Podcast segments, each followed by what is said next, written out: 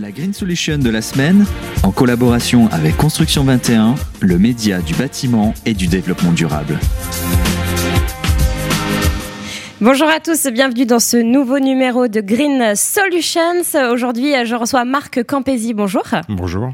Alors, vous êtes dirigeant de Diagonal Concept et euh, vous venez dans l'émission euh, Green Solution hein, coproduite par Radio Imo et Construction 21 euh, pour nous présenter le projet Vela Verde qui a participé au Trophée bâtiment résilient de l'édition 2022. Alors, ce projet est situé à Lyon.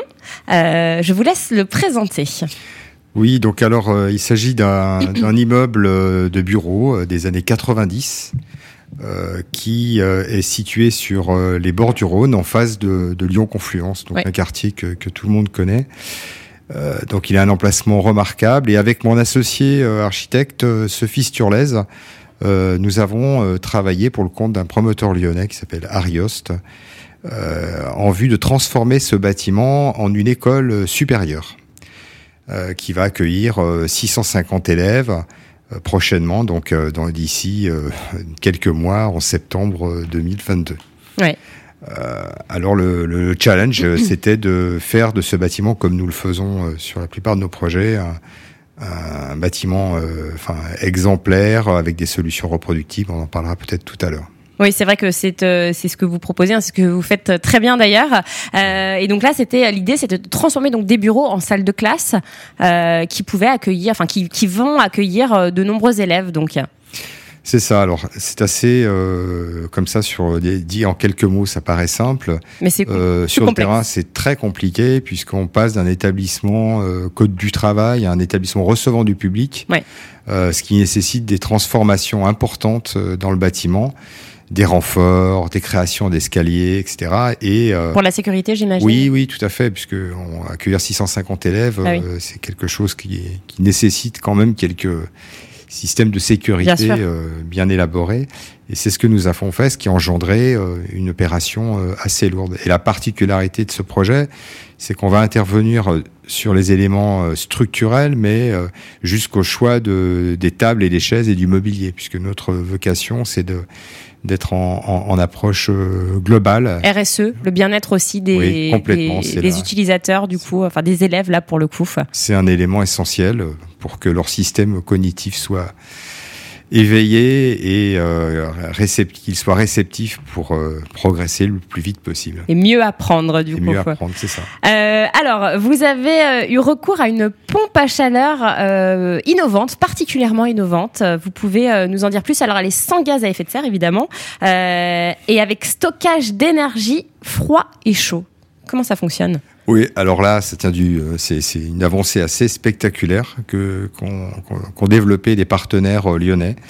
Euh, on a un petit peu collaboré avec. Décidément, ils sont forts, ces Lyonnais. Ils sont mais extrêmement forts. Je me demande pourquoi Lyon n'est pas la capitale. C'est vrai. Voilà. Et donc, alors la pompe à chaleur, c'est le intervient en, en, deuxième rang puisque d'abord le bâtiment, on essaye de sur un bâtiment passif, donc qui nécessite très peu de d'apport euh, d'énergie euh, fabriquée. on est sur des systèmes de, de ventilation avec, je reviendrai tout à l'heure pour pour lutter contre, surtout contre le, le froid, puisque je rappelle que la problématique de ces bâtiments, c'est pas la chaleur, puisque quand vous avez 30 élèves par classe, euh, plus les PC, euh, c'est l'équivalent de, de trois radiateurs. C'est on dit 300 watts pour un élève plus un, un PC. Ah oui. Donc on a un vrai chauffage à l'intérieur de ces bâtiments. Alors l'hiver ça va, euh, l'été, euh. c'est un vrai problème. Donc le souci de ces bâtiments, c'est le confort d'été. D'accord. Bon, alors la, la, pompe à chaleur, qu'est-ce qu'elle a de remarquable et en quoi elle est résiliente euh, Cette pompe à chaleur, elle peut fonctionner à des températures extrêmes.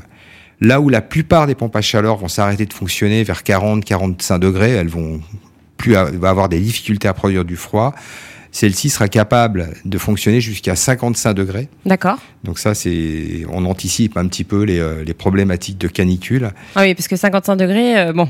J'espère qu'on n'arrivera pas là. Euh. Malheureusement, les projections climatiques avec les îlots de chaleur urbains nous emmènent tout droit dans les centres-villes vers des chaleurs, enfin des, des périodes de canicule assez, assez longues. Et j'espère qu'on les atteindra pas trop vite, mais Bon, on va pas trop en parler ce matin. Mais non, c'est un autre débat. Ouais, mais bon, disons qu'on y va un peu quand même.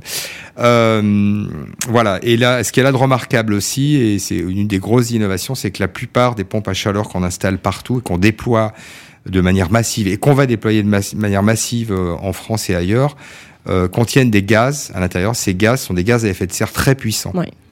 L'indice de référence, c'est le CO2. CO2, c'est un gaz à effet de serre. Les gaz qui sont dans les machines qu'on installe de partout, l'indice c'est 2000. Voilà. 2000, euh, 2000, voilà, par rapport à l'indice. Par rapport au CO2. voilà.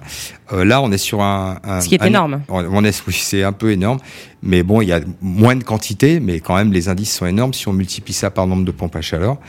Et là, on est sur un indice négatif. Donc, euh, c'est assez spectaculaire.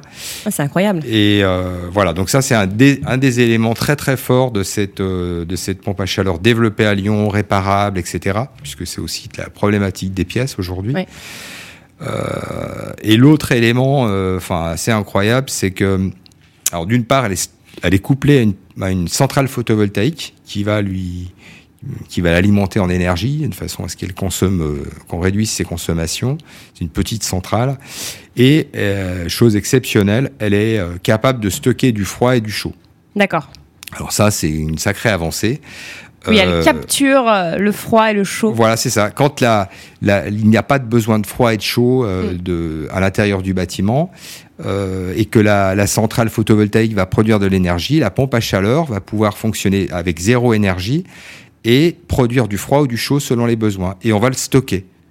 Alors ça, c'est l'enjeu du stockage de l'énergie. Euh, c'est un enjeu euh, de, enfin, c'est un enjeu majeur aujourd'hui. Tout le monde le sait. Et, et là, voilà, on expérimente euh, euh, cette machine pour la, pour la première fois. Alors elle est très monitorée, on va suivre euh, de près les résultats. Donc première utilisation, c'est pour ce, ce projet-là hein. Voilà, elle a été testée sur d'autres projets peut-être de moins importants, parce que quand même là, il faut pas, il faut pas se louper. Hein. voilà. non, veuillez pas. Et j'insiste bien, elle vient en, en, complément quand les systèmes passifs ne marchent pas, parce que c'est ça notre philosophie. Ouais. Quand les systèmes low-tech ne, ne, ne, peuvent plus suffire, elle va venir en, en complément. D'accord. Euh, alors, ce, ce, bâtiment est capable de, de, lutter contre les effets euh, d'îlots de chaleur en ville, hein, vous en parliez euh, tout à l'heure, euh, et de supporter lui-même donc des événements euh, de chaleur intense, aussi grâce à un toit végétal. Alors, c'est tout un système hein, pour lutter contre la chaleur. On a apporté beaucoup de végétalisation en toiture euh, et sur les terrasses intermédiaires et sur le pied d'immeuble euh, pour euh, protéger le, le, le bâtiment des, des, des, effets de chaleur. On a, autre particularité du bâtiment, on l'a surélevé. Euh, cette surélévation va, va créer un chapeau euh, au-dessus des au-dessus des classes pour se protéger du soleil. Ces ouais. chapeaux, ça marche bien aussi. Euh, et on a créé aussi une enveloppe à l'extérieur du bâtiment ouais. Euh, pour une enveloppe, une isolation assez importante pour se protéger de, de des canicules. Alors l'enveloppe, ça comprend le, la toiture et le, les façades normalement. Ouais, c'est ça, ça, les hein. façades, c'est ça. Et euh, autre élément important, euh, c'est un bâtiment, alors c'est un peu technique, mais à forte inertie qui est capable de stocker du chaud et du froid, parce qu'il y a beaucoup de murs en béton. Euh, la nuit, on va avec notre fameuse système de rafraîchissement, ouais. voilà, on va refroidir les murs hein, pour que la, la, journée, les murs soient un peu comme dans une vieille maison en pierre. Vous savez, c'est ces maisons qui sont toujours fraîches. On, on, essaye de reproduire un peu ça sur un bâtiment plus, euh, plus contemporain. Quoi. Oui, c'est vrai qu'à l'époque, on, faisait, euh, enfin, les architectes à l'époque, hein, il, y a, il, y a, il y a quelques quelques dizaines d'années, euh, faisaient des, des, des maisons euh, orientées euh, sud euh, ou, ou, nord, etc., pour justement avoir cette fraîcheur l'été, sans sans climatisation, sans rien. et voilà, c'est pas tout à fait ce principe, mais l'idée c'est de, de, de, reproduire de, cet ouais, effet. De refroidir cet effet, de faire du rafraîchissement des, enfin, le plus passif possible et utiliser. Alors en période de canicule, je vous rappelle que la température baisse très peu la nuit. Et Donc, oui, c'est ça le problème. C'est là que peut-être que la nuit on fera marcher euh, notre système. C'est un, un, bâtiment connecté, un smart building du coup. Alors, oui et non. Euh, nous, la, les, les, nos bâtiments sont intelligents, ils sont connectés, ils sont. On monitore beaucoup en fait, on mesure beaucoup pour mener des actions correctives. Mm. On mesure la qualité de l'air puisque vous savez qu'en milieu urbain on est pollué, que les pollutions vont en augmentant. Donc là aussi, c'est une forme de résilience. On anticipe déjà les problématiques de, de dégradation de la qualité de l'air. Donc euh, on mesure énormément de paramètres pour le, le, confort des usagers et on peut euh, s'assurer que tous les systèmes techniques sont bien opérationnels à distance. Donc le bâtiment, euh, les données du bâtiment seront accessibles en ligne, notamment par les étudiants.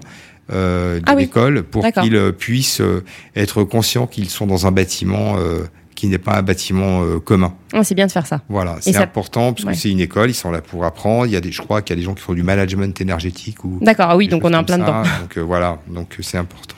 Ok, et alors toutes ces technologies, est-ce qu'elles sont facilement réplicables? Là, vous le dites, c'est un peu un bâtiment hors du commun. Est-ce que c'est facilement réplicable sur un autre bâtiment? Ces solutions sont réplicables. Nous répondons à, à, des concours actuellement où nous allons mettre en œuvre euh, ces solutions avec des systèmes passifs, euh, toujours euh, dans l'idée d'être résilient et d'être capable d'affronter les canicules de demain. Et c'est parfaitement réplicable. Et l'intérêt aussi de cette pompe à chaleur, par exemple, c'est qu'elle pourrait changer des chaufferies gaz. Des chaufferies gaz, elle a aussi une particularité. là, on ne l'utilise pas parce qu'il y a moins de besoin. C'est qu'elle, quand on produit du chaud, quand on produit du froid, on peut produire de l'eau chaude gratuitement. En, fait, les calories qu'on extrait, utilise euh, voilà, pour euh, refroidir, pour refroidir, utilisées pour chauffer, pour chauffer euh, l'eau. Donc ça, c'est plutôt intéressant. Donc simultanément, on fait du froid et du chaud. D'accord. Bon bah c'est, en tout cas c'est, et sans énergie. Voilà. Et ça c'est l'avenir. Là, je crois que c'est un peu la. On n'a plus le choix. Ouais. Là, on n'a plus vraiment le choix. Et, puis, c'est surtout stimulant pour nous, pour nos équipes. Euh. C'est gratifiant, j'imagine, de, de, de, travailler sur ce genre de projet. Oui, oui c'est gratifiant. Et, c'est et puis, surtout, nos, nos, clients sont satisfaits. Quoi. Et eh ben, c'est l'essentiel. Merci infiniment, euh, Marc Campesi. Voilà, merci beaucoup. La Green Solution de la semaine, en collaboration avec Construction 21, le média du bâtiment et du développement durable.